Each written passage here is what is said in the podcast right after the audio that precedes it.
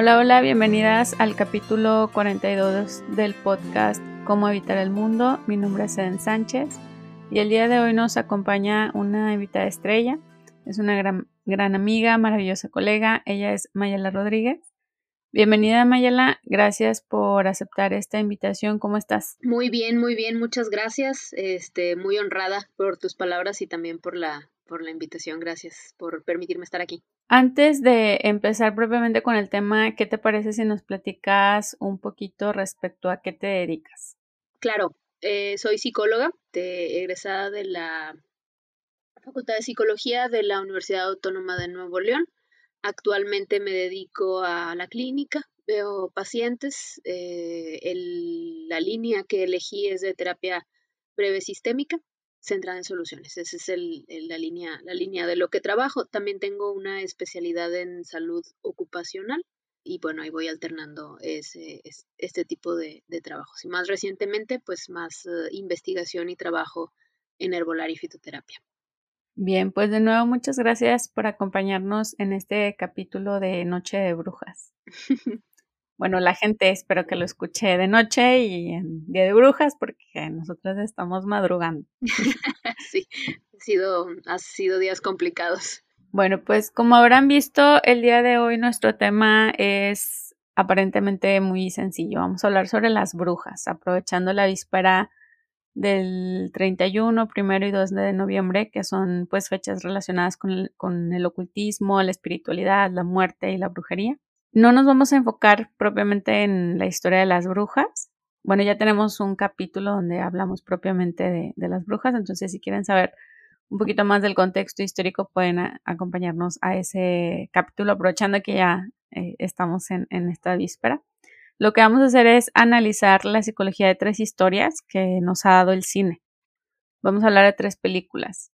Suspiria, la de 2018. 2018, con Dakota la bruja, la bruja, que esa no, no recuerdo de qué año es. 2015. Y Veneno para las Hadas. Ok, 2015. Y Veneno para las Hadas, que este es como de los 80. Sí, como del 86, 84, 86, algo así. Bien, entonces, ah, bueno, la de Suspiria está ambientada en la época de guerra de la, la Guerra Fría, ¿no? Cuando el muro de Berlín. De los 70.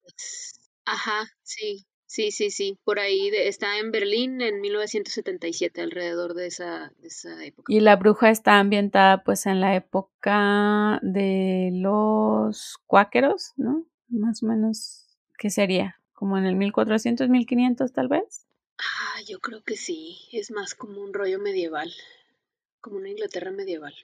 Y pues Veneno para las Hadas está ambientada, bueno, e, esa se supone que está en su época de en que fue creada, que serían los ochentas, en, la, en México, en nuestro país, pero la ciudad imagino que es Guanajuato, ¿no? Porque van ahí a visitar a las, a las momias al museo. Em, bueno, les advertimos que si no han visto ninguna de estas tres películas y quieren verlas primero, es este justo es el momento para detener el audio porque va a haber un alto contenido de spoilers. Entonces, si quieren ver primero las películas, pues primero vayan a su plataforma de su preferencia para poder ver estas tres películas. Entonces, eh, ¿qué te parece si platicamos primero un poquito el contexto de las películas y pues sobre la marcha vamos platicando nuestras impresiones sobre lo que observamos? Claro. Em, ¿Con cuál película te gustaría empezar, Maya? Eh, me gustaría empezar en el orden en el que me sugeriste que las viera. Bueno, porque yo generalmente no soy seguidora del cine de horror, entonces, casi todas las películas de horror las tengo que ver si para, para algo, ¿no? No es como que diga, ay, qué divertido, voy a ver una película de terror o de horror, aunque prefiero el horror que el terror, las del terror esas no me gustan. El orden que sugeriste que me gustó mucho, creo que fue bastante adecuado, fue primero la de Veneno para las Hadas, después la de Suspiria que por cierto, eh, ah, bueno, no, y luego la de, la de The Witch, que ya chequé, está ambientada en 1630, poquitito después de lo medieval. Ok. Bueno, pues en Veneno para las Hadas, creo que un poco la, la sugerencia que comenté de verlas, por si les interesa verlas también en ese orden, eh, fue un poco como irnos justo desde esa etapa infantil, pensando en justo cómo se constituye y se va construyendo la, la identidad. Después, eh, La Bruja, ¿verdad? Fue la segunda que... Eh, la de Suspiria. Que van un poquito como de la mano justo con el tema de la identidad también. O sea, porque la protagonista busca a dónde pertenecer. Está buscando un grupo, una familia.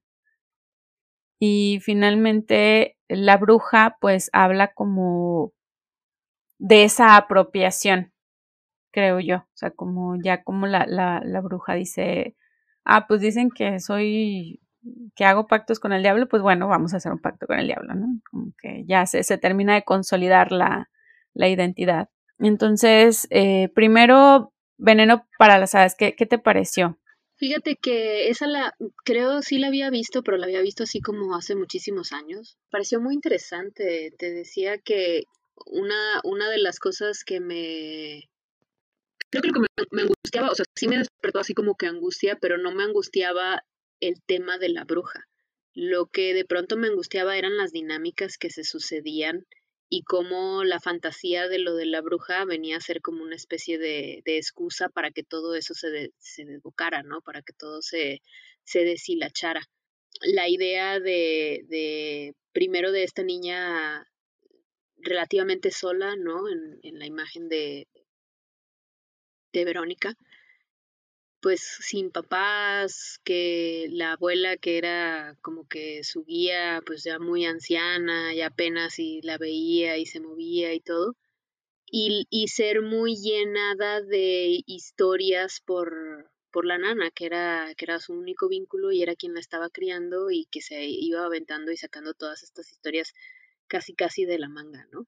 Entonces, como eso le va construyendo y al momento de de vincularse con, con, otra niña que era como lo opuesto, no nada más en el color de cabello, yo creo que ahí eh, iba, iba muy en la línea, ¿no? Una rubia, la otra morena, este, sino que tenía los papás, que los papás se preocupaban por ella, que tenía un montón de dinero y le estaban comprando cosas, no porque a lo mejor de Verónica pues se ve que no son pobres, ¿no? Estaban en un colegio y la casa estaba grande y todo, pero creo que era más como de no cuidado, como que no había tanto cuidado, no había tanta atención de de proveerle cosas, de darle nada que fuera más que lo mínimo, ¿no?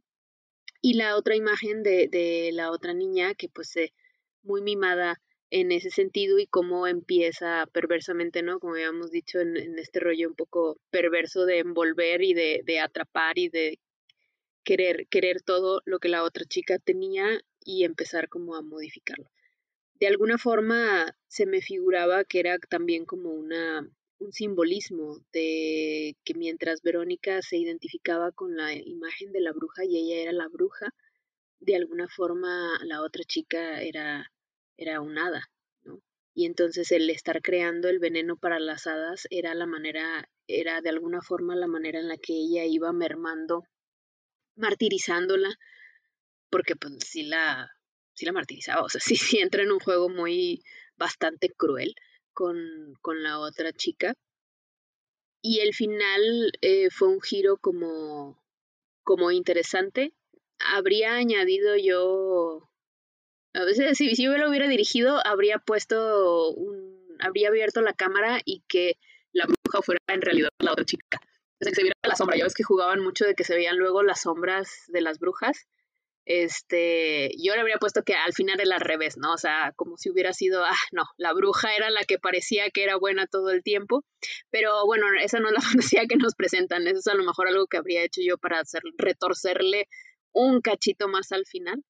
Pero me llamaba mucho la atención porque eh, de pronto vi también, estuve viendo por ahí comentarios y mencionaban mucho, hubo alguien que dijo, la cara de libertad de, Ay, se me olvidó el nombre de la otra chica. ¿Te acuerdas? Era Verónica y la otra era. Flavia. Decía un comentario, la cara de libertad de Flavia. yo no, le, yo no la percibí libre, yo la percibí como, o sea, como de más, más de venganza y de, bueno, pues ya fue, que, que en realidad de libertad. Pero el, el que alguien lo comentara así me hizo pensar en lo identificable que es la historia más allá de la cuestión de lo de la bruja, la cuestión de la manipulación, la cuestión del enredo, la cuestión de ven que tienes que hacer todo lo que yo digo, del el juego con la culpa y, y todo esto, ¿no? Entonces, yo creo que si algo, por algo ha permanecido esa historia en la mente y en el corazón y sigue viéndose y las personas la siguen viendo, yo creo que es porque, aunque no fuera una bruja, eso es como fácilmente de identificar ese tipo, ese tipo de dinámicas, pero lo ponen en, con una imagen de, de, esto, ¿no? De una bruja que quiere matar al hada. A mí me, me gusta mucho esta, esta película porque en general me gustan las películas de Carlos Enrique Taboada. No sé si has visto otras películas de él. Este director, para la gente que no sepa, es el que creó Hasta el viento tiene miedo, el libro de piedra, Veneno para las hadas, es como una trilogía eh, de cine de terror, de fantasmas, pero desde una visión más psicológica, ¿no? Lo, que te despierta es más un, terror psicológico, es como le llaman thriller, ¿no? Creo, es como este terror psicológico.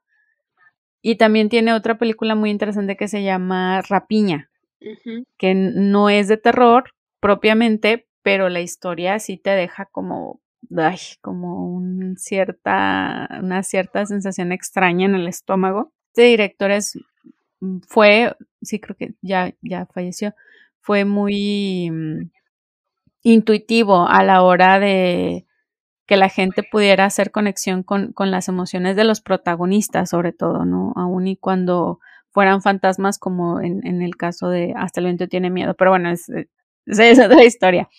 Ahora, en cuanto a lo que se observa en, esta primera película, a mí algo que, que me llama la atención, bueno, de mí misma, es que, por ejemplo, cuando, cuando era más pequeña, me encantaba eh, Verónica. O sea, era un personaje que yo decía, ay, como que, qué chido, ¿no? Que, que, que cree y, juega. Pero ya cuando creces te das cuenta de que no, no estaba jugando, estaba construyendo una personalidad perversa bueno, la gente que nos está escuchando en psicoanálisis, no sé si en otras psicologías, pero al menos en psicoanálisis le llamamos estructura perversa a, este tipo de personalidades que no sienten culpa ante el ejercicio de la manipulación, el chantaje, causar daño a otros, incluso llegan a sentir placer al lastimar a otras personas.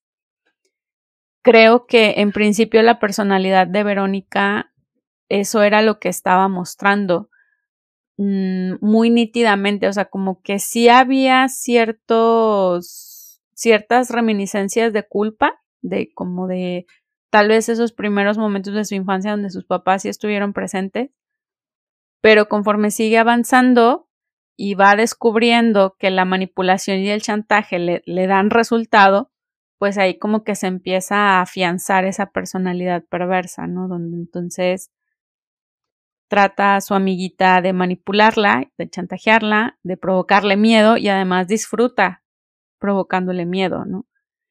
Pero, o sea, se alcanza a ver cómo ella misma al principio como que, como que no le gusta, como que algo ahí todavía hay de esa inocencia infantil, pero como ve que le resulta, que, que sí le da lo que ella quiere, lo que ella busca, aparentemente, pues ahí como que ya se empieza a desvanecer esa, esa, aparente culpa, ¿no? Y creo que un tema yo con el que ando últimamente, porque estoy haciendo un, diplomado, es como esta diferenciación entre la, la, psicosis y la perversión, porque a veces se pierde como esa línea y no sabemos dónde está qué cosa.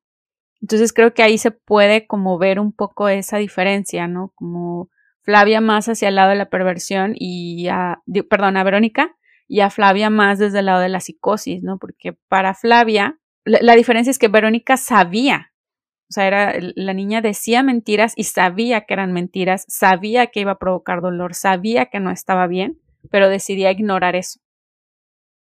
En cambio, Flavia, ella realmente lo creía. O sea, para ella era, se estaba convirtiendo en algo real. O sea, era algo místico, era algo mágico, era algo que, que solo existía en los cuentos. Entonces, para ella se estaba convirtiendo en algo real.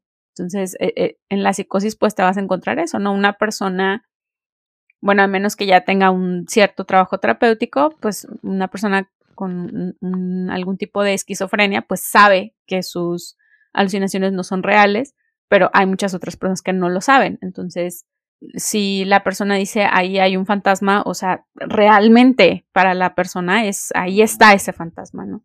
Entonces creo que eso era lo que estaba pasando con Flavia, o sea, era como se estaba construyendo esa aparente realidad que le estaba imponiendo la otra. Y la línea, creo que mucho, que es la línea también entre el como el pensamiento mágico y la psicosis, ¿no? Este, porque bueno, es que eh, se supone que son jovencitas, son chiquitas eh, y vamos, son chiquitas en un contexto de 1980, 1970, ¿sí? Que, que, y aparte en, un, en espacios aislados. O sea, yo creo que todo eso tiene mucho que ver este, el aislamiento es un elemento que se, que se, que aparece en las tres, en las tres películas, incluso en la que están dentro de la ciudad, pues están en el aislamiento por la guerra, ¿no? Por lo del muro y se ven, se ve todo, todo solo, se ve solitario, aunque haya más personas, todos están en esta especie de, de soledad. Y el aislamiento implica porque también no permite estar en contacto con otras realidades, por, por decirlo de alguna manera, ¿no? O sea, la mayoría de lo que podía ver Flavia era la realidad que le presentaba Verónica. Y eso se me hace súper interesante porque la manera en la, que, en la que el director lo presenta al no mostrar las, los rostros de los adultos, al solamente mostrar los rostros de los niños, me parece maravilloso, o sea, me encanta. El único momento en el que muestra un rostro adulto son dos momentos en la película y son dos momentos para asustar. Cuando presenta el rostro de la abuela, que Verónica le hace creer que en realidad es ella, la versión bruja de ella, y cuando las cacha el celador del cementerio. Este. perdón, también falta eh, cuando muestran el rostro de la maestra muerta. Ah, sí, el rostro de la maestra, es cierto, son tres. O sea, los únicos momentos en los que aparecen, eh, o cuando lo sueña, porque luego se vuelve a ver la maestra muerta en los sueños de, de, Flavia. Entonces, los únicos momentos en los que los rostros adultos aparecen para el espectador es cuando es algo de, terror, ¿no? Cuando es algo de miedo. O sea, es, es para, para asustar. El resto del tiempo solo es el mundo de, de las niñas, ¿sí? Y se ve el aislamiento, se ven los espacios, se ve, se ve que no había tanta comunicación ni tampoco tanto interés, a lo mejor por la época, ¿no? Por el, el rollo de, pues son niños, son niños, el mundo de los niños, el mundo de los adultos, ¿no? Este, o sea, los adultos se ven distantes, solo te enseño, los que se ven un poco más cálidos, pues son los papás de Flavia, pero no, o sea, en un sentido de, ay, sí, mijita, sí, te quiero mucho, pero ya es lo que digo, o sea, nada más hasta aquí. Sí, o sea, muy marcada la línea de hasta aquí y, ya no más, y si le damos más es nada más porque estás bien chiflada, mijita, y te queremos mucho, ¿verdad? Pero un rollo como más condescendiente y muy, muy aislado que permite también que, que se desarrolle más al grado de que tengan que tomar las riendas por sí misma, ¿no? O sea, que Flavia termina diciendo, tengo que arreglar esto, hay que matar a la bruja mala. Porque al final es una decisión de impulso la de Flavia, no, no fue como que ella lo hubiera planeado. Lo que me llama la atención de la, de la decisión de Flavia es que está basada en también en la, en la fantasía, pero en la aparente realidad, ¿no? Bueno, es que no, no, no es la fantasía porque el papá le cuenta que a las brujas las quemaban. Entonces, volvemos como a esta parte donde la niña, para ella, eh, a sus, que tendría como unos 10 años tal vez. Más o menos es. Recordando que pues en estas épocas los niños eran más niños, o sea, mm, estaban, había más inocencia, menos acceso a la información, menos sobreestimulación. Entonces, pues para Flavia era, ok, si me dices que las brujas no existen, pero yo conozco a una, entonces, y me dices que la manera de acabar con una bruja es quemándola, pues bueno, pues la solución es quemar a, a, Verónica, ¿no? Que, este, que, que, muera como mueren las brujas. O sea, si quieres ser una bruja, pues bueno, que, que muera también como una. De hecho, esta, esta escena donde, esta escena final, ¿no? Donde la niña sonríe, que incluso no sé si lo habrán sacado de, de alguna otra escena clásica del cine, porque me, me recordó mucho a Midsommar, no sé si la viste. No, no veo películas de horror. es de Arias Astler, que es el que hizo Hereditario y Veo tiene miedo. Eh, Ari Aster es un director actual, sí, eh, actual que hace también cine de terror, pero es, es igual, terror psicológico. Es, lo interesante de, de, su cine, ¿no? Que el, el, miedo está en tu cabeza, básicamente, ¿no? Entonces, um, el, el, asunto es que en Midsommar, otro spoiler, eh, esa no, no les avisamos, pero bueno, ni modo. um, a la chica también manda quemar a su ex, bueno, a su novio, ¿no? Porque la había engañado no lo manda a quemar porque sí, sino hay todo un contexto de un, un, clan ahí como de gente, eh, es un grupo coercitivo, ¿no? Entonces la chica sonríe y es una sonrisa muy parecida cuando lo están quemando. Entonces yo no sé si los directores sacaron esa parte como del sonreír ante el, la eliminación del enemigo o, o, o qué, qué ¿qué pensarán también los hombres? ¿No? O sea, pensando también en que son directores varones, ¿qué idea tienen los hombres de, la figura de la mujer y la bruja? ¿no? Todo lo que implica la brujería, porque entonces la mujer pareciera que en esencia es perversa, ¿no? Porque pues se supone que Flavia era buena, pero resulta que quema a la otra y, termina sonriendo como muy contenta y este otro director también ahí, Ari Astler, que muestra a esta otra mujer sonriendo porque mataron a su ex y pensando en estas otras dos películas donde eh, Thomasine, que es la chica de la, la, la, bruja, y se me olvidó el nombre de, de, la chica de Suspiria. No me acuerdo. La actriz es Dakota, pero no me acuerdo la. la... Dakota sea Susie, que resulta ser la, la verdadera madre de Suspirorium, ¿no? Ah, sí. Entonces, eh, el asunto es que todas al final terminan gozando de, esa posición malévola, lo cual, mm, como te decía, me hace pensar en qué, idea tienen los varones de la bruja, ¿no? O sea, y, eh, y pienso principalmente en los varones porque son, pues, por lo general, históricamente quienes han acusado a las mujeres, ¿no? Eh, porque son bonitas, porque supuestamente atraen a los hombres porque son las eh, eh, generadoras del pecado, que es lo que ocurre ya en, en la bruja, ¿no? Bueno, si, si vamos pasando a, las otras eh, películas, en, en, el caso de la bruja, pues nos encontramos, como tú decías, este contexto aislado, una familia ultra conservadora mm, del 1600, ¿no? O sea, si ahorita ser un ultraconservador es complicado, pues ser un ultraconservador en el 1600, híjole, pues ahí vemos lo que, lo que implicaba. Unos padres, bueno, más bien el padre, sumamente religioso, sumamente absorto en sus creencias, al grado de llevarse a su familia al aislamiento por sus creencias, ¿no? Porque según él, la mm, sociedad estaba corrompida y entonces la sociedad lastimaba a sus hijos y, ajá, claro, la sociedad, él no, la sociedad. Entonces, en, en, bajo ese otro contexto de aislamiento, pues mm, se, creo que se vuelve a repetir esta fórmula, ¿no? ¿Qué pasa con la psicosis, con la perversión, donde el papá no creo que fuera una psicosis como tal, creo que había un funcionamiento del tipo psicótico, que no es lo mismo tener una, una psicosis ya detonada, donde hay alucinaciones, donde hay delirios, a que haya un funcionamiento, ¿no? El funcionamiento psicótico es más como justo como el papá, ¿no? Como todas estas ideas de eh, todos están en mi contra, em, Dios eh, tiene un plan especial y específico para mí, o sea, hay como muchas ideas grandiosas de, la propia persona, pero sin que llegue a, un, a una psicosis detonada como tal, ¿no? O sea, es decir, no había propiamente alucinaciones. Pero justamente esa, esa, esa misma, ese mismo funcionar es lo que luego va llevando a un aparente funcionar perverso. ¿no?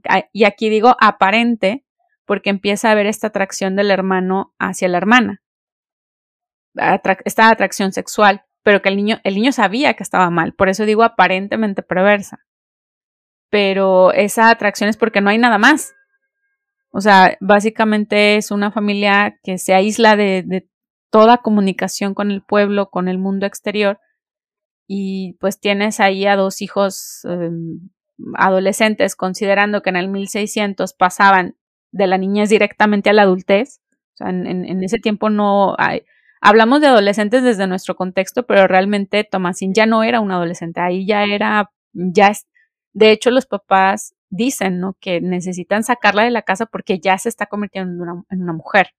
O sea, ya, ya la veían como una adulta, no como una adolescente. En esa época no existía la figura de la adolescencia.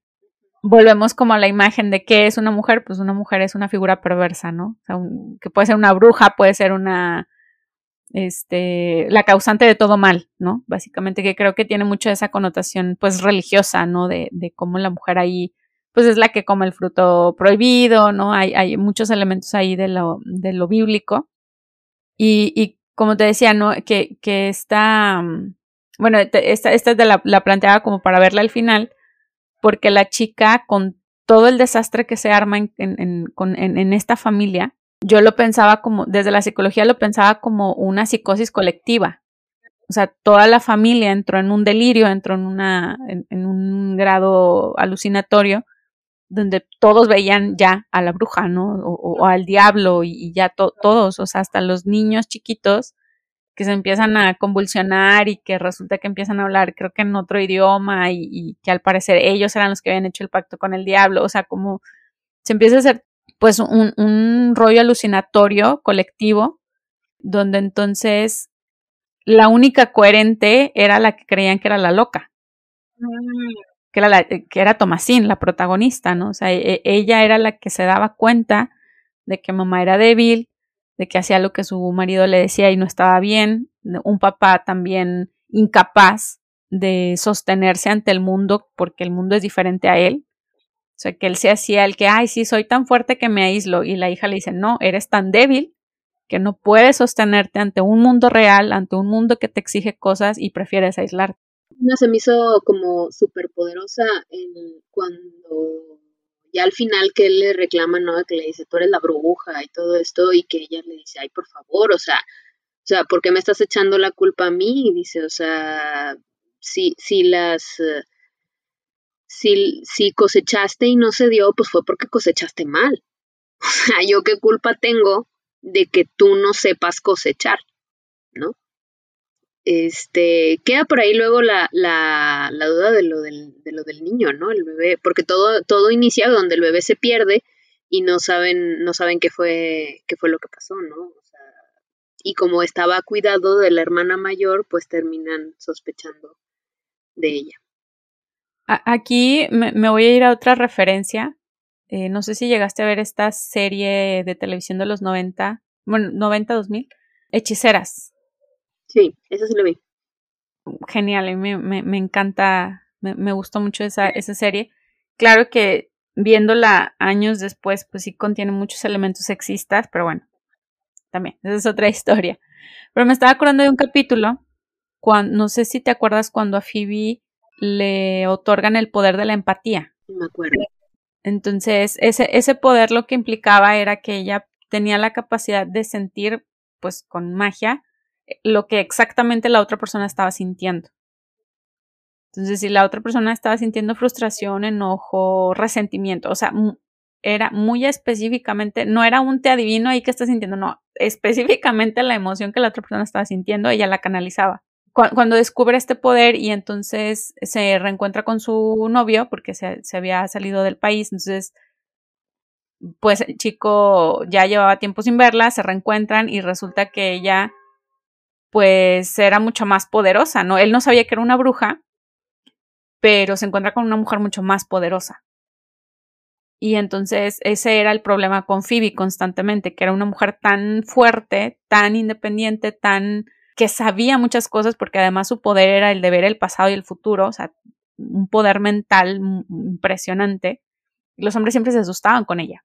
De hecho, eh, por ejemplo, con el caso de Phoebe, se supone, no sé si, si te acuerdas que se supone que ella solamente tenía un poder pasivo, que era el de ver el pasado. Originalmente era solo el pasado y luego ya empezó a ver el futuro. Bueno, ah, no, no, originalmente era el futuro y luego empezó a tener visiones del pasado también, porque se supone que ella, como era la más poderosa, había abusado de su poder y entonces en esa encarnación había sido castigada y le habían bloqueado, o sea, el poder lo seguía teniendo, pero ella no podía accesar al poder hasta que demostrara que era una mujer y entonces poder usar responsablemente todo el poder que tenía, ¿no?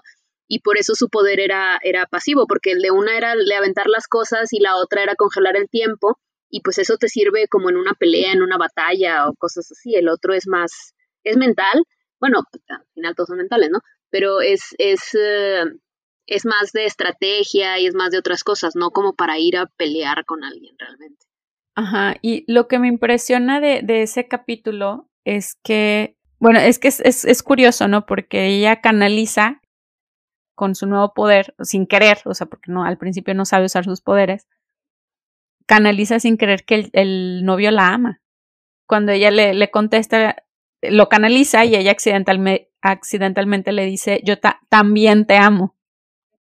Entonces el chavo se queda súper asustado, como que también? ¿no? O sea, si ni siquiera te he dicho que lo que siento, ni siquiera yo sé lo que siento. O sea, el chavo, hombre al final de cuentas, entonces completamente desconectado de las emociones. Entonces el chavo no sabía lo que sentía, no sabía lo que pensaba, o sea, él mismo no se entendía. Entonces ella lo entendía mejor que él mismo. Entonces creo que eso también pasa con Tomasín. O sea, ella entiende, o sea, tiene, es tan poderosa, o sea, tan sabia a pesar del aislamiento, a pesar del contexto, ella tenía mucha claridad de lo que estaba pasando políticamente en el pueblo, lo que estaba pasando emocionalmente con su familia. Y entonces cuando se los devuelve y les dice, a ver, lo que está pasando es esto, la gente se asusta. También es curioso cómo en diferentes direcciones de, vaya, ya pensando en lo artístico, o sea, en, diferentes direcciones de arte, porque pues no es lo mismo hacer una película que hacer una serie de televisión, pero cómo se repite ese discurso de ese miedo a la mujer que es poderosa, ¿no? O sea, e, esta mujer que, que sabe tanto, que entiende tantas cosas, no es bruja, porque una mujer no puede, una mujer no puede saber tanto, una mujer no puede eh, saber de política, no puede saber de psicología, no puede, no puede saber mejor que yo lo que yo siento, no, pues sí, sí puede. si la persona está tan desconectada de sí misma y, la otra persona es muy sensible, que era lo que pasaba con Tomasín, ¿no? O sea, una mujer muy sensible, muy intuitiva, que la hacía poderosa y en consecuencia peligrosa. Pasando ahora a, a, a Suspiria, bueno, que bueno, nos hemos ido un poco mezclando todo de un poco. Pero pasando a Suspiria, que esta actriz, mm, Dakota Johnson, que la gente que no sé si sepa, es la actriz que hizo, que protagonizó 50 sombras de Grey. Entonces, esta actriz como que físicamente ella transmite, la actriz en sí misma, como que transmite esta aura de inocencia, ¿no? Como de, ay, yo no sé nada, yo nomás vine aquí, me invitaron, no sé, como que porque el, el, frágil. Ajá, como frágil y es algo que también pasa en 50 sombras de Grey, te la ponen, bueno, en 50 sombras te la ponen como si estuviera mensa, ¿no? Pero acá le dan como más bien un aire de justo de inocencia, ¿no? De fragilidad, como de, de, de ingenuidad, pero al mismo tiempo con una conexión muy fuerte con algo, con un conocimiento al que no ha podido acceder. O sea, parece inocente, pero de fondo también es muy poderosa. Claro, y lo, la, el simbolismo de eso es en su baile, ¿no? Porque igual lo, lo, presentan un poco fantasioso en ese sentido de decir, ah, no tienes ninguna instrucción formal, pero bailas mejor que todos los que llevan un montón de años bailando Graham y es como, sí, aquí puedo ver el cuento de hadas, este, porque, digo, sí hay personas que son así como muy talentosas, pero, pero ahí está el cuento, ¿no? O sea, alguien que nada que ver, ¿no? Harry Potter, que no, pues es el niño abandonado, pero no, en realidad eres el super mago más poderoso de todo el mundo mágico, pásale. Y entonces te lo empiezan a presentar de, de esa manera, pero en el simbolismo es ella en su vida natural es como más tímida, más frágil, no está muy segura de las cosas, pero al momento que baila eh, cambia todo. De hecho, una de las cosas que a mí me llamó, me llamó mucho la atención, bueno, la, la cadencia de la película, la verdad es que no me gustó tanto, de pronto hay momentos como demasiado lentos y, y me era como difícil prestar atención. no, es que la estaba viendo en streaming porque de repente era como que me dormí, a ver, déjame regreso, este, y, y me tenía que regresar un poquito para, para cacharle otra vez, ¿no? Hice eso varias veces. Este, pero luego había otros momentos que pues claro que eran, eran bastante, bastante atrapadores. Y en una de las primeras coreografías de ella te ponen en, en que sucede al mismo tiempo una de las torturas de, la, de, de, una de las chicas, ¿no? Que eran como las ofrendas.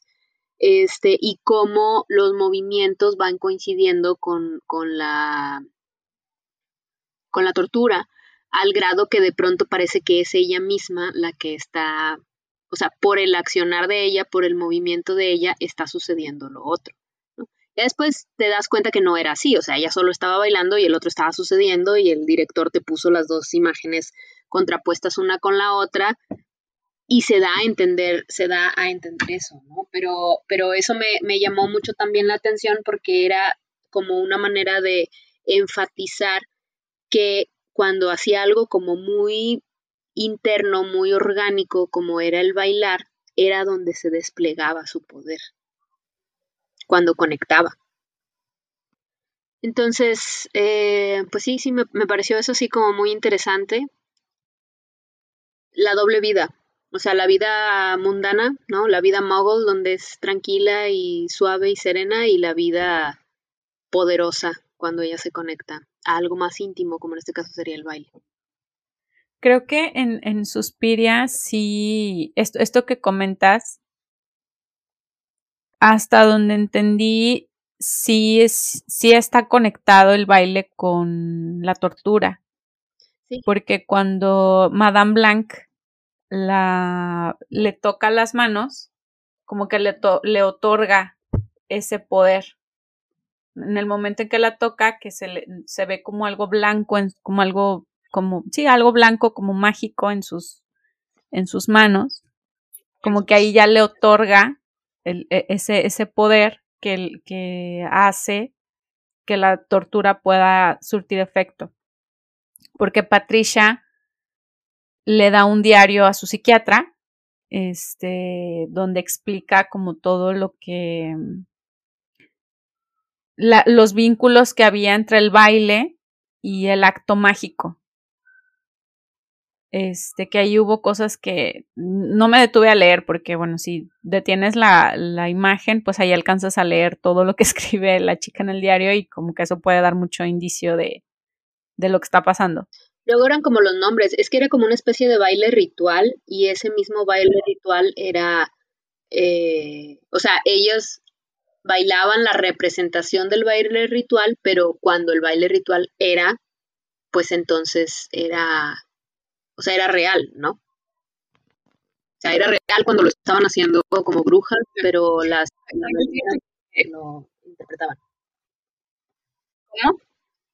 Que las bailarinas lo interpretaban, o sea, hacían una interpretación del mismo acto asesino que hacían las brujas después. Que eso también es bastante perverso, ¿eh? O sea, ponlo así de que soy una bruja, mato de esta manera, voy a colectar un montón de bailarinas para que representen al mundo lo que yo tras bambalinas hago en realidad de muerte.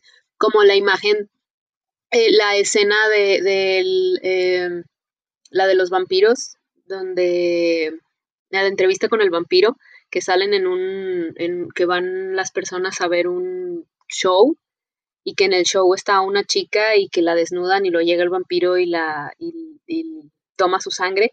y todos de que, ay no, qué buen show, qué buen show, pero tú que estás de espectador de la película estás viendo que era real, o sea, era una chica que habían secuestrado, que habían metido ahí, que el vampiro estaba chupando su sangre, ¿no? O sea, es un rollo muy perverso de esconder en la fantasía algo que, que sucedía en la realidad. Ahí creo que nos volvemos a encontrar en, o sea, en este aspecto de la, de la psicología esa línea, esa línea delgada entre la, la psicosis, la perversión.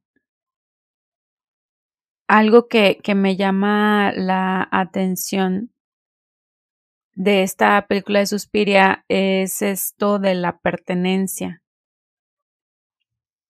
y que se encuentra en las tres películas, pero creo que es más visible en, en, esta segunda. Como tú mencionas, este contexto de aislamiento, donde lo único que querían las protagonistas era pertenecer y tener y ser amadas. Ser amadas, ser reconocidas, tener un grupo, eh, estar arraigadas a, a, un, grupo social, tener un lazo social. Y algo que es muy interesante de Suspiria es que todas la reciben como bienvenida a nuestra familia. O sea, la, reciben de manera muy cálida, muy cariñosa, incluso cómo te presentan la, al, al grupo de ballet, que les dicen, nosotras somos una colectiva, ¿no? O sea, nuestra función es que las mujeres de aquí puedan ser independientes, ¿no? O sea, era como, es, había una doble fachada, ¿no? Como de sí, nosotras apoyamos a las mujeres, porque sabemos que la vida es difícil para nosotras, pero al mismo tiempo era como, ajá, las ayudamos, pero no servimos de ellas. ¿no? Que, que luego esa es la parte que creo que se va vinculando con el mito de, de, la enemistad entre mujeres, ¿no? Como que no, las mujeres no pueden ser amigas, las mujeres no pueden ayudarse entre sí a menos que sean malas y si son malas pues se ayudan, pero porque mm, para no matarse entre ellas. Volvemos, yo pienso de nuevo como en esta visión que han tenido, que ha tenido el mundo patriarcal de las mujeres, ¿no? Como que, ah, ¿Cómo hacemos para que estas no se unan y no se alejen de los hombres y sigan dependiendo de los hombres? Pues bueno, tienen que ser enemigas sí o sí. Y si se ayudan es por conveniencia. Entonces creo que eso es lo que pasaba en la academia, ¿no? Era como que aparentemente se ayudaban, pero realmente las brujas se servían de las chicas para hacer los rituales justamente, ¿no? Porque las chicas no sabían que cada vez que bailaban estaban alimentando toda la magia ¿no? que, que, que había ahí en, en, el grupo, en el aquelarre. Sin embargo, creo que también hay elementos de resistencia, porque Madame Blanc como que es el único personaje que percibes como que está ahí, pero como que no le gusta lo que hacen. O sea, como que algo ahí de, de algo ahí de la ambigüedad se juega en, en el personaje de Blanc, como que agar, le agarra cariño a Susie, le, le, le agarra cierto cariño, e incluso le dice, podemos deshacer todo, o sea, puedo borrarte la memoria y que no te acuerdes de esto. Pues no sé si al parecer es lo que intentaba hacer con las otras chicas, ¿no? Como que les borraban la memoria para que no recordaran todo lo que hacían realmente, pero que esto falló con Patricia y con Susan, creo, que eran las dos que mueren al principio.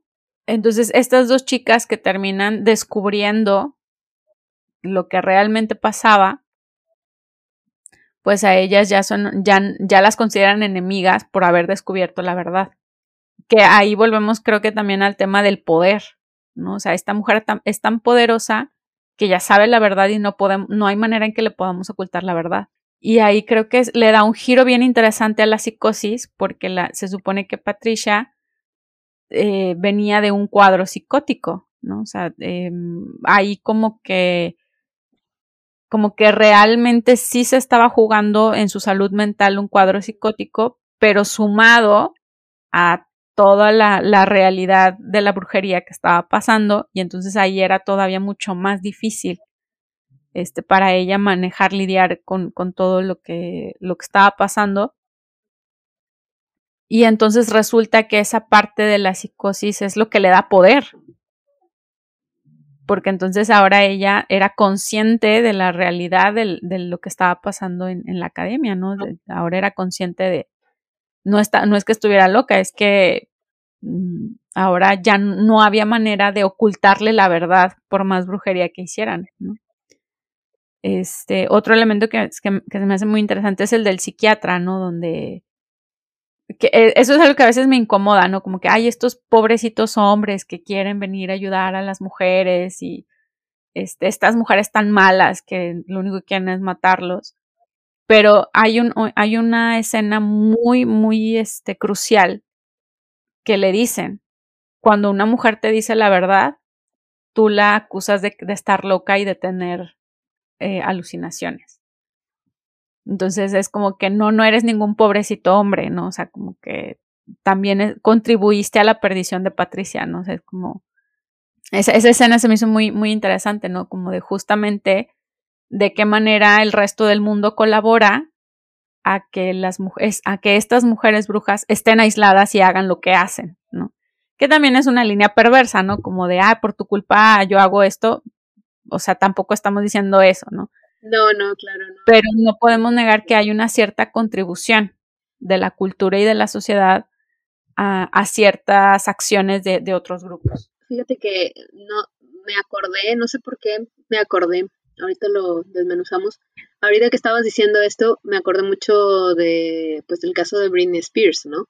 De cómo ahorita que, que va a sacar su libro y que ya después de muchas cosas, muchas cosas muy mediáticas que han pasado, ¿no?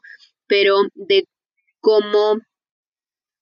Ah, es que no me acuerdo, no me acuerdo cuántos años tenías, has de haber tenido 10 años, cuando, cuando lo de, cuando pasó lo más fuerte de Britney Spears, que la Britney Spears pelona y todo eso, que fue por ahí de los 2000, 2000 algo, no me acuerdo, este, cómo e, era uno de los elementos, ¿no? O sea, que ella estaba muy aislada, o sea, era la mujer, si no la mujer más poderosa de la industria, era una de las mujeres más poderosas de la industria, este, y cómo el sistema la rompe y ella se ve envuelta en la vorágine y todo y, pasa todo lo que pasó, ¿no? Desde, desde lo que hemos visto que ha contado un poco de lo de Justin Timberlake y, y luego lo de, lo de sus divorcios y luego lo de sus hijos y luego que, que fue se, eh, que no tenía voluntad legal sobre sí misma y entonces tuvo que ser supeditada toda su voluntad a, su padre, que era un padre que la traía trabajando y que no se llevaban bien y era un rollo de, de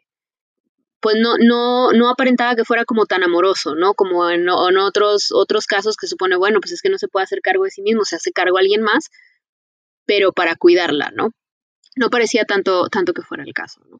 Entonces, ¿cómo, cómo ese mismo sistema de pronto contribuye o, eh, contribuimos este, y, se va rompiendo? Y hace poquito vi una, una frase, alguien hizo un comentario que decía que había mucha gente que odiaba a Madonna, porque Madonna no la habían podido romper. Dice, Madonna ha sido la única a la que no han podido romper, porque a Britney la rompieron, este, a la que tú quieras, a quien quieres, a Cristina Aguilera la rompieron también, la trajeron bien de bajada cuando aumentó de peso. Este, a Michael Jackson lo rompieron, haya hecho cosas o no haya hecho cosas, pero eran personas que al final aparecían en cámaras destrozados, ¿no? Y todos nosotros perversamente siendo testigos del destrozo y de cómo estaban ellos destrozados, ¿no? Desde el momento en que eres espectador y eres público, pues ahí ya vuelve el tinte, el tinte perverso. Este, pero Madonna no. Dicen, ella ha sido la única a la que ha encontrado de una u otra forma. ¿Y cómo? Siendo la bruja, siendo la mala, siendo la poderosa, ¿no? O como diría la, la nana de, de, de, Verónica, ¿no? Antes de darle el portazo al libro, al libro de cuentos de cuando le dije, es que ¿por qué la bruja? Ay, pues porque las brujas todo lo pueden. Así es. ¿Qué más crees que, podemos ir vinculando de, todos estos temas? Pues es que estos temas no se acaban. este, la verdad es que hay un montón de cosas. Este, sí noté, noté muchas cosas bien interesantes. Eh, incluso el, el, elemento de tres, ¿no? Lo de las tres madres, de las que habla. El de Suspiria habla de que había tres madres, ¿no? Y cómo pensaban que la bruja Marcos era era Madre Suspiria y al final termina siendo la reencarnación precisamente de Dakota, ¿no? Esa Susi. Es, pero me llamó, me llamó mucho la atención lo de, lo de los elementos estos eh, porque las, las tres fases, o, sea, las tres madres representan, suelen representar como las tres fases de la luna, ¿no? La luna creciente, la luna llena y la luna este, menguante.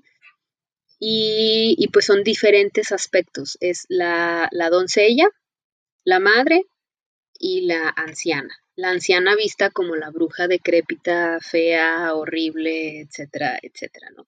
Todos los elementos están en, en, las tres, en las tres películas, ¿no? En la de eh, acá vemos a las doncellas, que son las que andan haciendo todo, todo el show. De pronto, pues vemos ahí una mamá medio más o menos, o la ausencia de la mamá, ¿no? Y la, y la visión, porque la bruja siempre la relacionamos con lo feo, con lo desagradable. Y esos son elementos que aparecen en las tres películas. O sea, tiene que ser físicamente desagradable porque si no lo fuera, sería atractivo.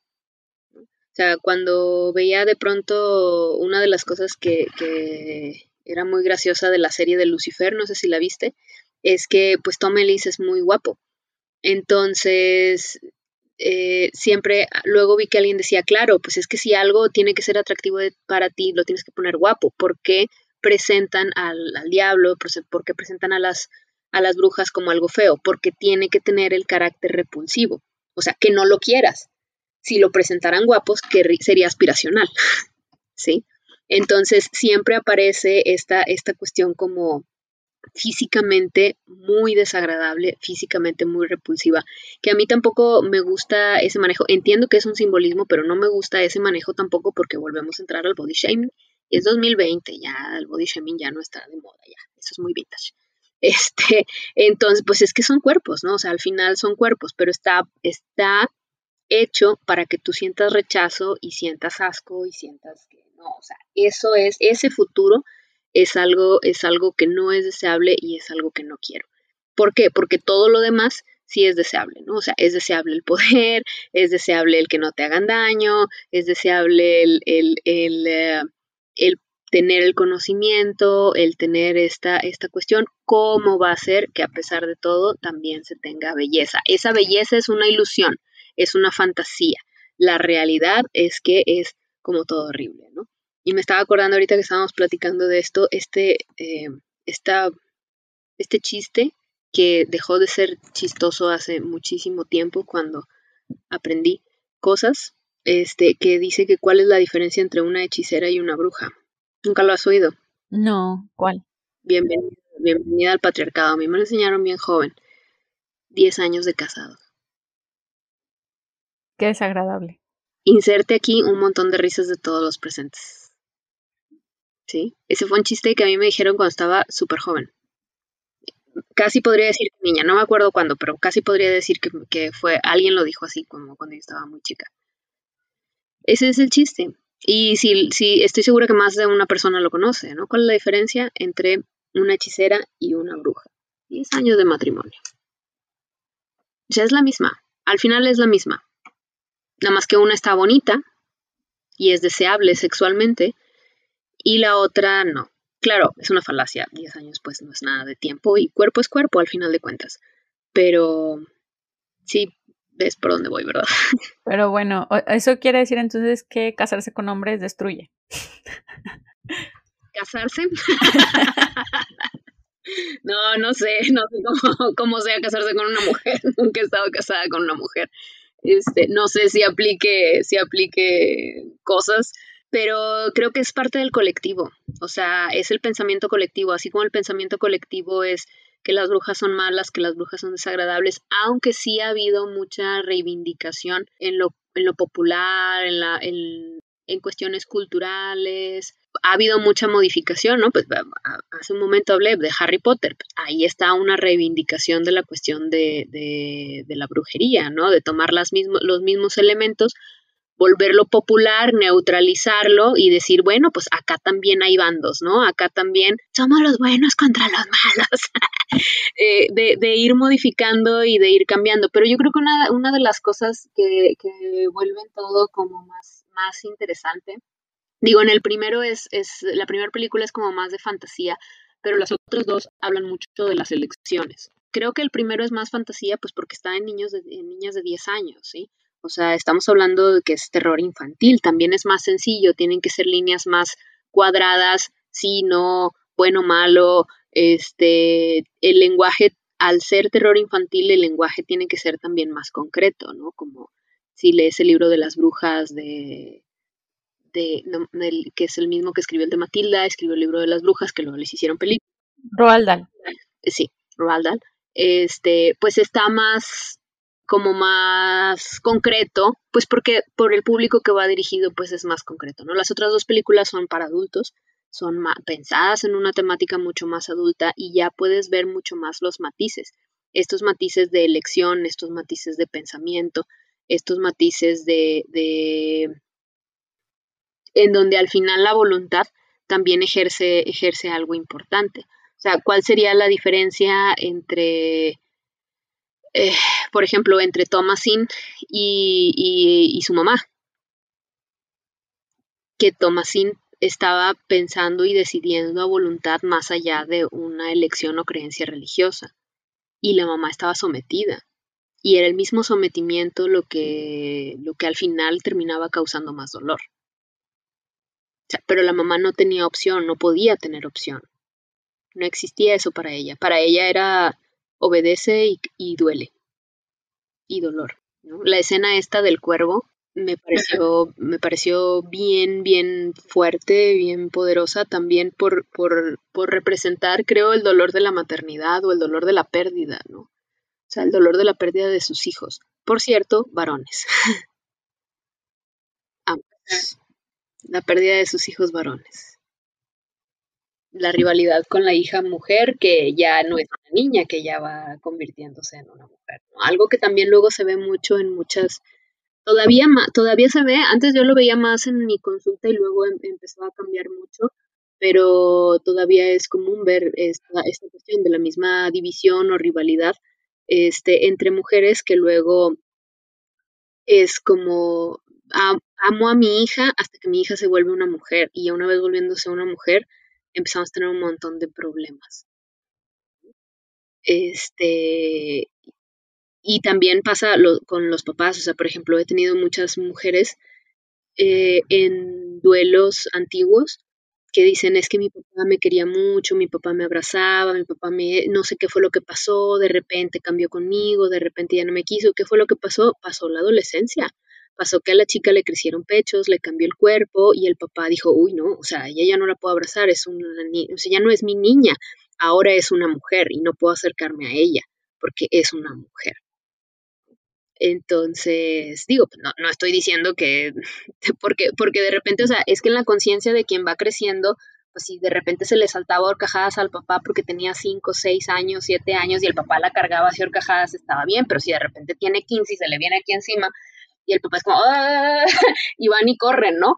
Este, y le dije, sí, o sea, las chicas sin ser conscientes también de su propio cambio corporal es como, pero es como siempre ha sido, y el papá, no, no, no, no, no es como siempre ha sido, ¿no? O sea, y empiezan a cambiar mucho las dinámicas y empieza a haber situaciones que no son habladas, pero que solamente van como que creando por ahí un, un montón de dolores. Entonces, eso lo veo menos, lo veo menos también, o sea, veo más la idea de eres mi hija y, puedo tener una liga contigo, este, aunque no nos no, no te esté abrazando, tocando, no nos dormamos abrazados juntos como cuando tenías tres años, ¿verdad? Este, y bueno, pues ahí ya se despliegan otro montón de teorías de es que nunca debieron de haber dormido en la cama, es que ta, ta, ta, es que tú, tú, tú, tú, tú, tú, tú, ay, es que, es que agarras uno y se te deshilacha todo, ¿eh? Pero, pero creo que al final, y volviendo a lo de las películas, la, la película de Suspiria y la película de The Witch nos hablan de, eh, de la voluntad, de cómo al final se abraza esto. O sea, de cómo la, la madre, madre Suspiria, al darse cuenta de que ella era la reencarnación, lo abraza, lo goza, lo disfruta. Y también hay un elemento de elimino a quienes no me son fieles, ¿no? Porque esa escena donde al final aparece una y van gritando de Marcos, Marcos, estaban diciendo, eh, a quién le, eh, de quién es tu fidelidad, ¿no? Entonces, toda la que declaraba que era fiel a la, a la otra bruja, este, terminaba siendo eliminada, ¿no? Y al final su grandiosidad de concederle incluso la muerte a, a, a tu, a las chicas, este, cuando ya al final les dice, este, que cuál es su deseo. Y entonces eh, su deseo es la muerte, pues ya después de toda la tortura y después de todo eso. Y al final ella termina al final ella termina cediendo ante ese deseo y en el caso de, de, de Taylor, este, el caso de Thomasin, pues ella también decide, ¿no? Ya en, habiendo muerto todos, estando completamente aislada, se encuentra ante la decisión de qué haces, o sea, te quedas aquí sola, aislada, caminas, vagas, haces algo, o aquí, mira, hay una que larga, lo único que tienes que hacer es poner tu nombre en este pequeño librito y termino decidiendo por abrazar también esta, esta situación de poder. ¿no?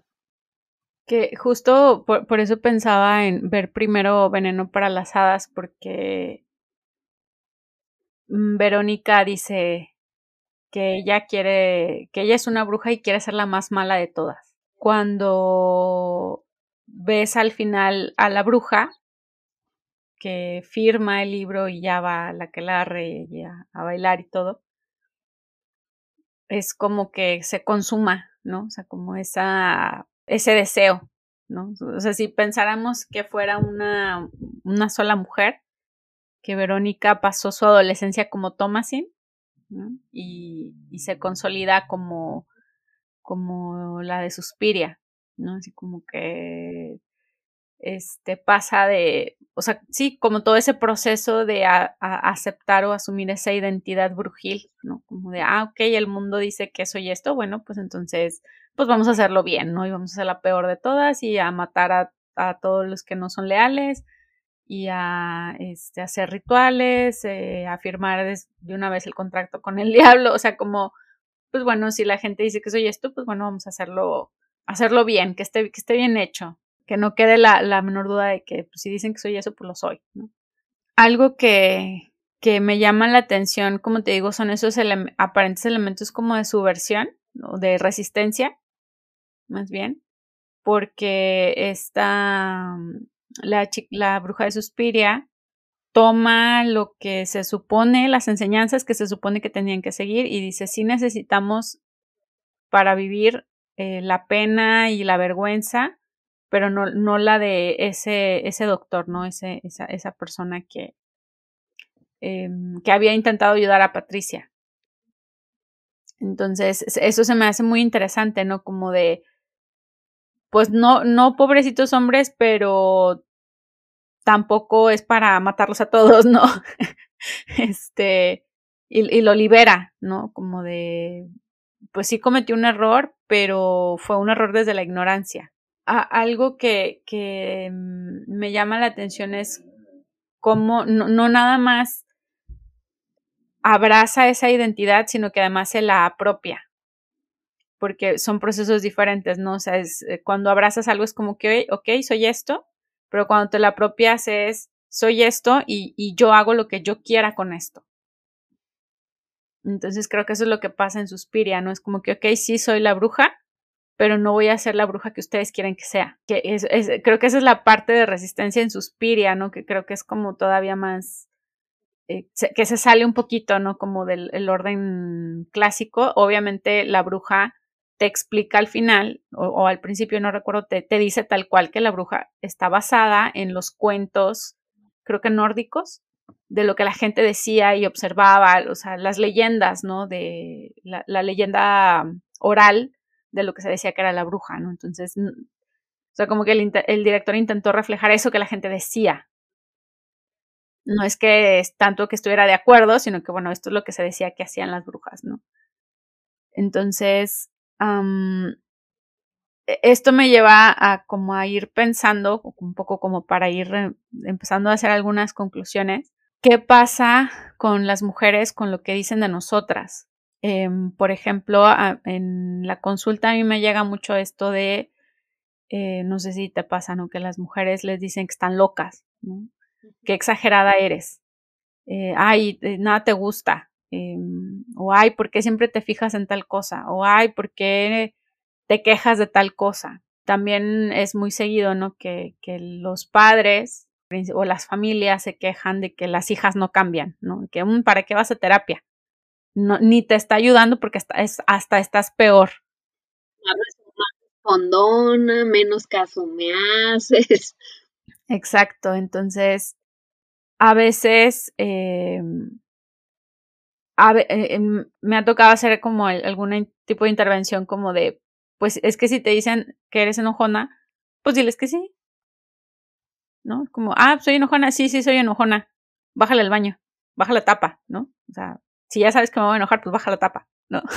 o sea, es como, pues sí, sí, de todos modos te van a decir, pues es como esa apropiación de la, de la, de la brujil, de lo brujil, ¿no? Como de, ah, pues, ok, soy esto, ok, está bien, lo soy, pero entonces, eh, si no quieres que eh, desate mi ira, pues haz las cosas como las tienes que hacer, ¿no? Claro, dentro de, o sea, esto no lo digo siempre ni todo el tiempo, o sea, es dentro de un contexto muy específico. Pero a veces también pasa con los límites, ¿no? Por ejemplo, eh, mujeres que ya están intentando emanciparse de su familia, que ya viven lejos del núcleo familiar, pero que al volver físicamente al núcleo, eh, comidas familiares, reuniones, vuelven a sentir esa sensación de vulnerabilidad, de vuelven a sentir la violencia, vuelven a sentirse sumamente pequeñas, o sea, como niñas pequeñas que no pueden hacer nada por sí mismas, ¿no? Y entonces desde cosas muy, desde los comentarios, ¿no? Como de, ay, ¿por qué te maquillas así, no? Y ellas se quedan como, pues porque me gusta, ¿no? O sea, como, ¿cuál es el problema? Y entonces a veces les planteo, bueno, ¿por qué no decirle a tu familia, no vengo a escuchar este tipo de comentarios y si van a hacer este tipo de comentarios, mejor me retiro? ¿Por qué no podrías retirarte? Y se les hace como impensable, es que ¿cómo me voy a ir? Bueno, pero entonces la unión familiar tiene que estar, tiene que sostenerte con tu dignidad, a costa de tu dignidad. O sea, para que tu familia esté unida, se tienen que aceptar los chistes y burlas u ofensas hacia tu aspecto físico.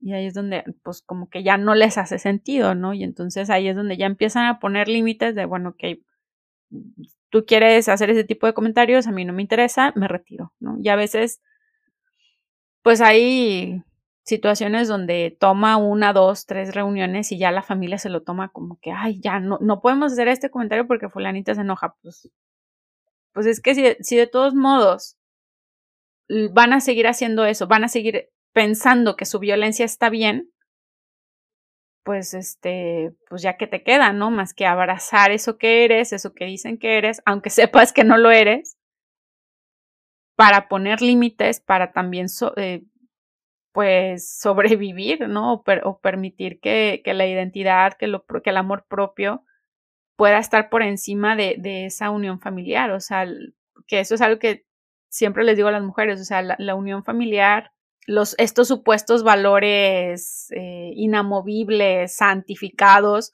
porque tienen que estar por encima de tu dignidad. Entonces, que, que, es ahí donde cuando las mujeres se rebelan ante, ante las violencias que, que las oprimen, que las humillan, pues a la, a la familia no le gusta ni a, ni a la sociedad. Entonces, como que, ¿cómo te atreves a cuestionar tal cosa? ¿Cómo te atreves a decir que no? ¿Cómo te atreves a salirte de lo que te estamos diciendo que tienes que hacer? Te sales de lo que te estamos diciendo, entonces eres mala, eres bruja, eres eh, maldita, eres todo lo malo, ¿no? Creo que, que estas películas, aún y con todo su tinte terrorífico, tienen ahí estos elementos de resistencia donde entonces, como tú dices, está la posibilidad de elegir. Claro, no estamos diciendo elijan el lado de la perversión. Ese no es el sentido, sino esta posibilidad de elegir aquello que, que le permita a la mujer ser libre. Claro, o que le permita vivir eh, con menos daño también, ¿no? Es que, pues estas son películas, o sea, al final solo tienes un lapso de tiempo y en ese lapso de tiempo se tiene que expresar algo y cachar y bueno, ya lo cerramos, ¿no? Pero en la vida cotidiana, la vida cotidiana está llena de muchos más momentos y no es tan tajante. Son caminos, son construcciones que se van haciendo con el tiempo. Son un montón de, de decisiones que se toman y no solamente una decisión que se tomó un día desperté y dije, sí, voy a ser la bruja de la familia y ya me volví Úrsula y les aviento fuego como si fuera dragón a todo el mundo. O sea, no es así. Suele haber otro tipo de dinámicas, idas, venidas, ajustes, acomodos y todo. Y también me ha tocado ver que eh, si bien cuando se empiezan a poner este tipo de límites, eh, siempre, o sea, en el principio hay como algún algo de resistencia, luego muchas familias se acoplan y se dan cuenta también de que al, al empezar a ver este tipo de límites y empezar a ver este, esta otra, una movilidad distinta, se vuelve también un ambiente más sano para, para todos los demás, ¿no? O sea, sí lo, sí lo quiero decir porque, porque no quisiera que se quedaran con la idea, que, que eso a veces me pasa de pronto en consulta, que se quedan con la idea de que es que si les pongo límites los voy a perder. O sea, no necesariamente, a lo mejor sí, porque sí hay familias que sí son así de que no, si no entras, si no está, te permites a ti misma ponerte de tapete para que todos los demás pasemos por encima, entonces no tienes cabida en esa familia. Amiga, si ese es el espacio, considera que probablemente es mejor afuera. Pero este, en la mayoría no son así, en la mayoría hay otro tipo de movimientos y otro tipo de dinámicas y se pueden ajustar las dinámicas y se puede ir haciendo otro tipo de situaciones que son mucho más, que hacen mucho más fácil la convivencia, la convivencia con el tiempo. Creo que eh, no es como una sola decisión, sino son como decisiones de acciones pequeñas que vamos haciendo que cuando volvemos la vista atrás nos damos cuenta de haber abrazado o no este, este poder, esta, este ser la bruja o este poner límite, etcétera, etcétera, etcétera, ¿no? Eh, creo que es algo que es como muy interesante y este, y creo que también que todavía queda mucho camino, ¿no? Desde, desde la cuestión del, del colectivo, del imaginario, de, de, posicionar a la bruja como una figura de poder, pero también como una figura detestable, como una figura terrorífica, como una figura que te va a matar, matar porque no le eres fiel.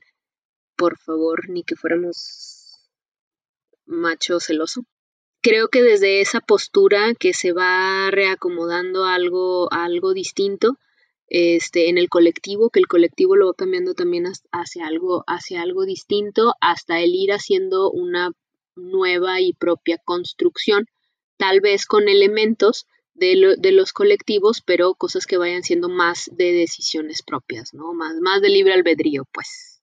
Creo que como quizás, no sé, consejo, recomendación.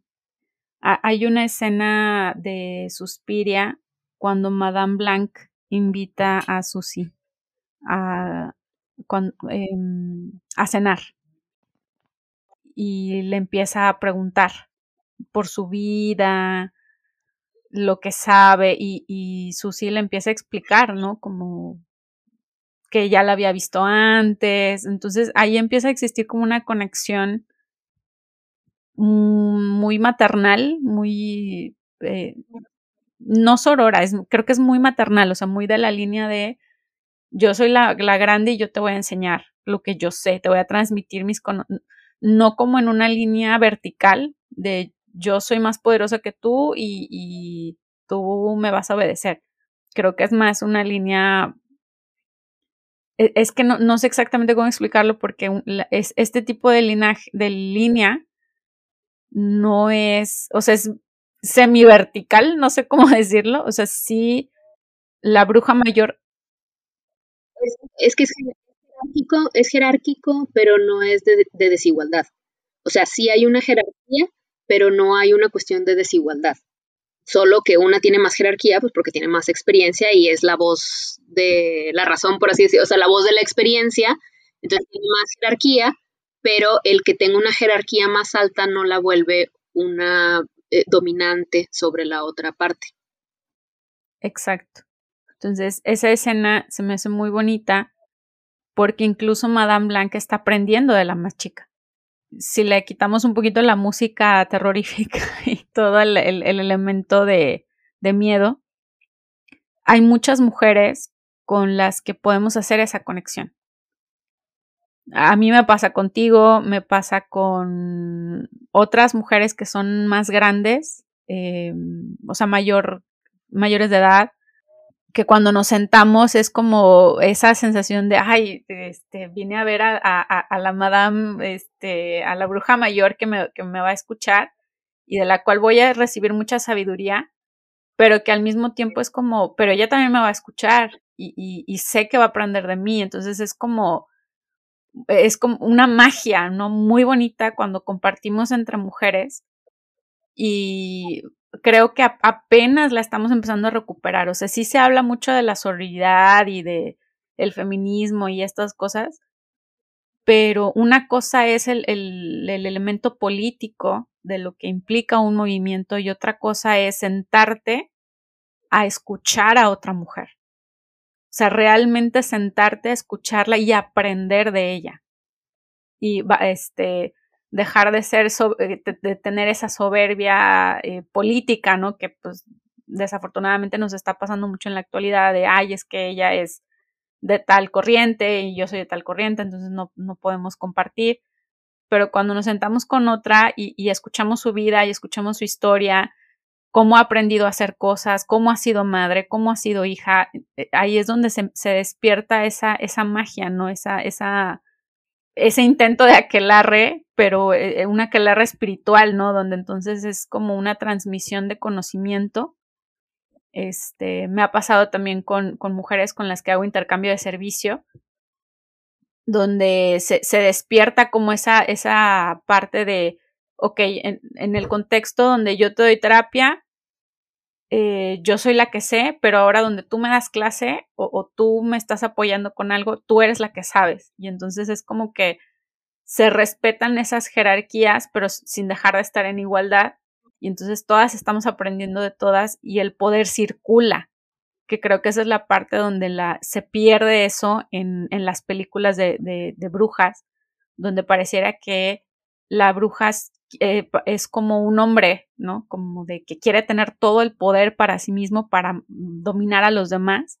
Pero la realidad es que en la brujería, o, bueno, dentro de los contextos que, que, yo, es, que yo he visto de, en, otros ámbitos, es más un nosotras nos unimos para compartirnos conocimiento y que el poder circule, ¿no? O sea, es como a veces yo sé más, pero a veces otra sabe más y a veces la tía, a veces los las niñas, ¿no? Que creemos que, que eh, son las que apenas están aprendiendo, pero también de ellas se aprende. Y ahí es donde está circulando toda la, la, la sabiduría. Sí, pues mira, tal vez este una parte de que de que parece que le falta ese ese otro lado de flujo de poder, tal vez, pues es porque las películas son hechas por varones. Entonces, no sé si haya películas de este tipo de horror hechas por mujeres, pero a lo mejor cuando las mujeres eligen hacer sus películas de horror, las son otras cosas las que parecen horripilantes. Este, pues hay un, hay un buen campo ahí también para, como para trabajar, ¿no? Este, películas de horror. Este, ¿algo más que, que quieras agregar, Maye? Eh, no, no, no, yo creo que ya tocamos todos los puntos que, me parecían que eran interesantes. Hay muchas otras cosas que podríamos hablar, pero creo que estaría bien para otro, para otro momento, otro, otro espacio, otro podcast.